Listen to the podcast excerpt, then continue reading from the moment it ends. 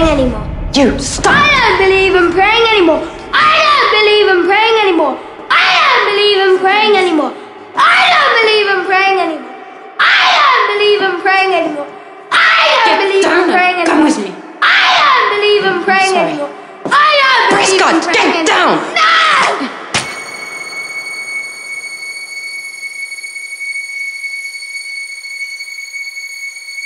En 1939, Jean-Paul Sartre publicó El Muro, un libro de cuentos que cerraba con la historia de Lucien, un pequeño niño francés que se convertiría en un líder antisemita. El título de la historia es La infancia de un líder, y es uno de los trabajos menos conocidos del francés, pero uno de los que más resuenan en la actualidad.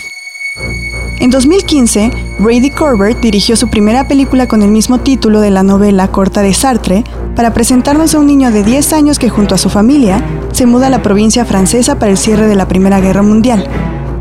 Prescott es un sociópata y gracias a su inteligencia y su belleza descubre que puede manipular a cualquiera para alcanzar objetivos siniestros. El trabajo del filósofo con la infancia de un líder no recupera eventos reales en las infancias de quienes se convirtieron en líderes fascistas, pero la película de Corbett utilizó varios análisis e incluso rumores respecto a la infancia de Benito Mussolini, el primer dictador fascista, para crear al personaje de Prescott.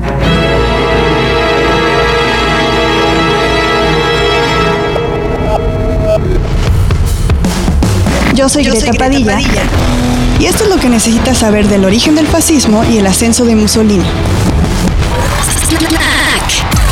Snack.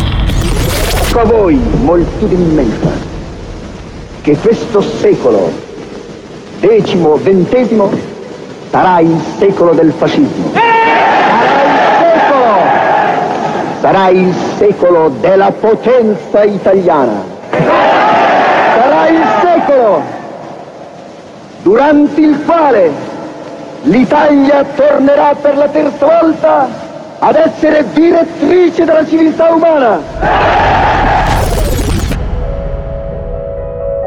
Benito Amilcare Andrea Mussolini nació el 29 de julio de 1883 en Predapio.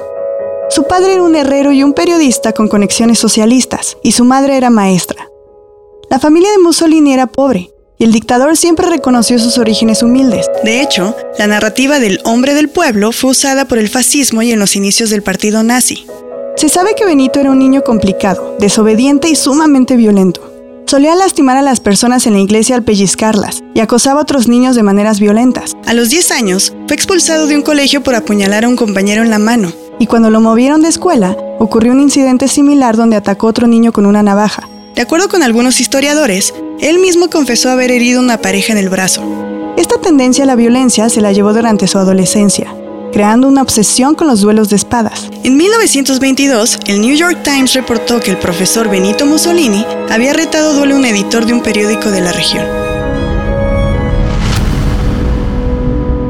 En 1902 se mudó a Suiza donde participó en actividades políticas y dos años después regresó a Italia para trabajar como periodista en la prensa socialista. Pero su ruptura con el socialismo al ser partidario de la guerra lo llevó a fundar en 1914 el periódico Il Popolo d'Italia, el cual se convertiría en el periódico oficial del partido fascista en 1922. Scendiamo in campo contro le democrazie plutocratiche e reazionarie dell'Occidente. Italia proletaria e fascista è per la terza volta in piedi, forte, fiera e compatta come non mai. El fascismo es una ideología política o movimiento que busca crear una nación reglamentada bajo el control de un líder autoritario. La palabra fascismo viene del italiano faccio, el cual está en plural y significa manojo. El término viene de la antigua Roma, donde un grupo conocido como lictores cargaban fases, que son manojos de varillas de madera de olmo y abedul que traían una hacha. Los lictores anunciaban la presencia de una persona de importancia política, específicamente un magistrado. Por lo tanto, los fases representaban el poder de una persona para dictar órdenes y ejecutar sentencias. Ahora bien, ¿cómo es que esta palabra se relacionó con el movimiento? Todo empezó el 23 de marzo de 1919, cuando Benito Mussolini fundó el primer movimiento fascista en Milán, conocido como Facci Italiani di Combattimento, que se traduce como Fases Italianos de Combate. Antes de la guerra, Mussolini era un periodista y miembro del Partido Socialista, el cual se oponía a la guerra. Mussolini abandonó el partido para participar en el conflicto bélico, y a su regreso es que comenzó a formular las bases del fascismo, e incluso declaró a los socialistas como enemigos públicos. Benito Mussolini pensaba que la democracia le había fallado a las naciones y que se debía organizar a la gente bajo un mismo poder.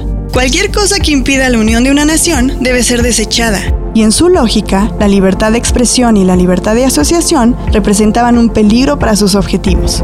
También creía que la violencia se podía utilizar en beneficio de la sociedad. La legge nostra è schiavitù d'amore, ma è libertà di vita e di pensieri. Vendicheremo noi camicie nere, gli eroi caduti e liberiamo te. Faccetta Durante la Primera Guerra Mundial nació un grupo de élite conocido como los Arditi, término que se traduce a osado o audaz. Eran soldados voluntarios que participaban en asaltos y ataques italianos que servían para explorar, pero sobre todo para causar bajas entre los enemigos antes de los grandes enfrentamientos. A toda esta actividad se le conoció como arditismo. ¿Y eso qué tiene que ver? Pues bien, de 1919 a 1922 nacieron en Italia los escuadristas, conocidos después como los camisas negras, agentes del fascismo que acosaban y violentaban a los enemigos del movimiento.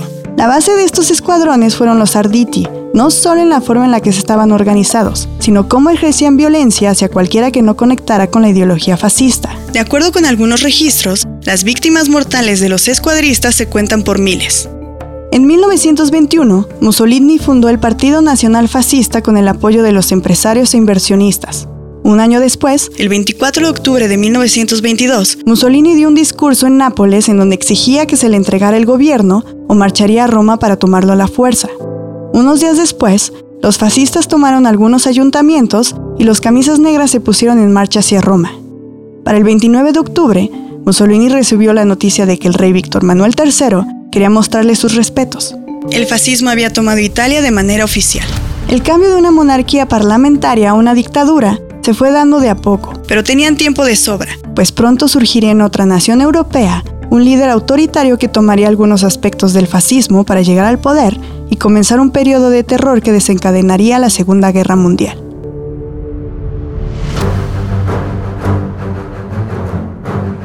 La película de Brady Corbett tiene como protagonista Prescott, un niño rico pero infeliz que vive con su padre, un diplomático estadounidense que forma parte de la comitiva de Woodrow Wilson para establecer los términos del Tratado de Versalles para el cierre de la guerra.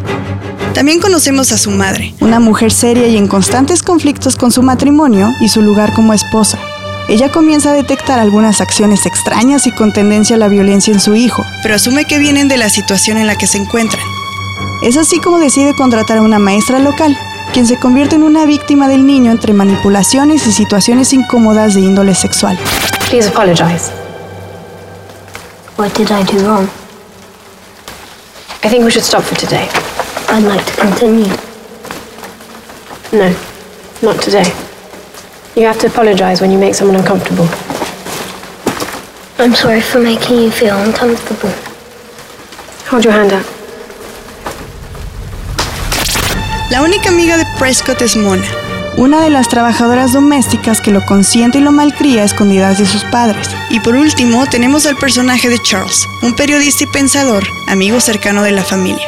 El protagonista se niega a socializar con otros niños y tampoco quiere cortarse el cabello. Los locales y colegas de su padre constantemente lo confunden con una niña, y él cree que esto es sinónimo de inferioridad, por lo que su manera de reaccionar es haciendo cosas que lastiman y enojan a los demás, sobre todo cuando descubre que tiene una posición privilegiada dentro y fuera de su casa.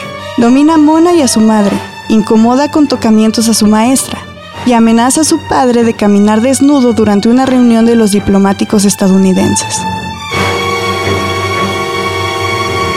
El director de la película sugiere que el conflicto de Prescott tiene un origen sexual, que al mismo tiempo se relaciona con las imposiciones del poder. Es así como él cree que la fuerza que integra el poder es la solución a todo. ¿Y acaso no ese es el punto de partida del fascismo?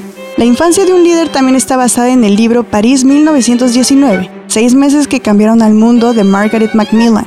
el cual ahonda en las negociaciones entre las potencias mundiales que buscaban encaminar a Europa frente a los nuevos retos políticos de la época como la caída de imperios y monarquías, así como el surgimiento de nuevas naciones. Pero al mismo tiempo, fueron discusiones y decisiones que sentaron las bases para el desarrollo del fascismo, el cual encaminó al mundo hacia una nueva guerra aún más devastadora. Snack es una producción de sopitas.com. El guion estuvo a cargo de Greta Padilla. Con el diseño de audio de Carlos el Santo Domínguez. Coordinación, José Antonio Martínez. Snack, temporada 1. Disponible en sopitas.com.